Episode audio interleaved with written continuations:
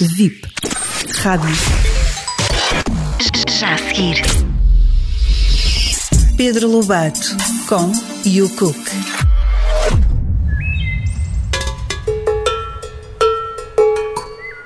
Vamos fazer caldo verde.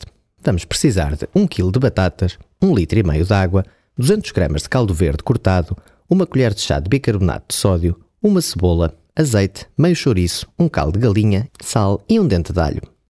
Descasque a batata e a cebola, corte em bocados, junte-lhe o litro e meio de água, o caldo de galinha e o dente de alho e ponha a cozer durante 20-25 minutos. Aqueça a água numa chaleira, cubra o caldo verde com o bicarbonato de sódio e verta a água sobre o caldo verde. Escalde-o. Depois de ter escaldado o caldo verde, vá tirando bocadinhos do caldo verde e apertando entre as mãos para escorrer toda a água.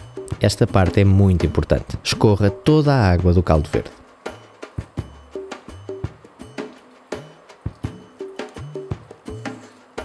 Com uma varinha mágica e depois de ter cozido as batatas e cebola, passe tudo muito bem.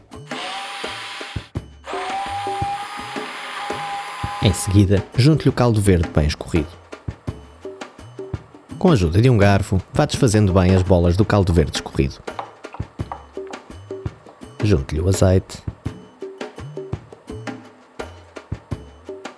Mexa. Junte em seguida as rodelas de chouriço e por último tempere com o sal.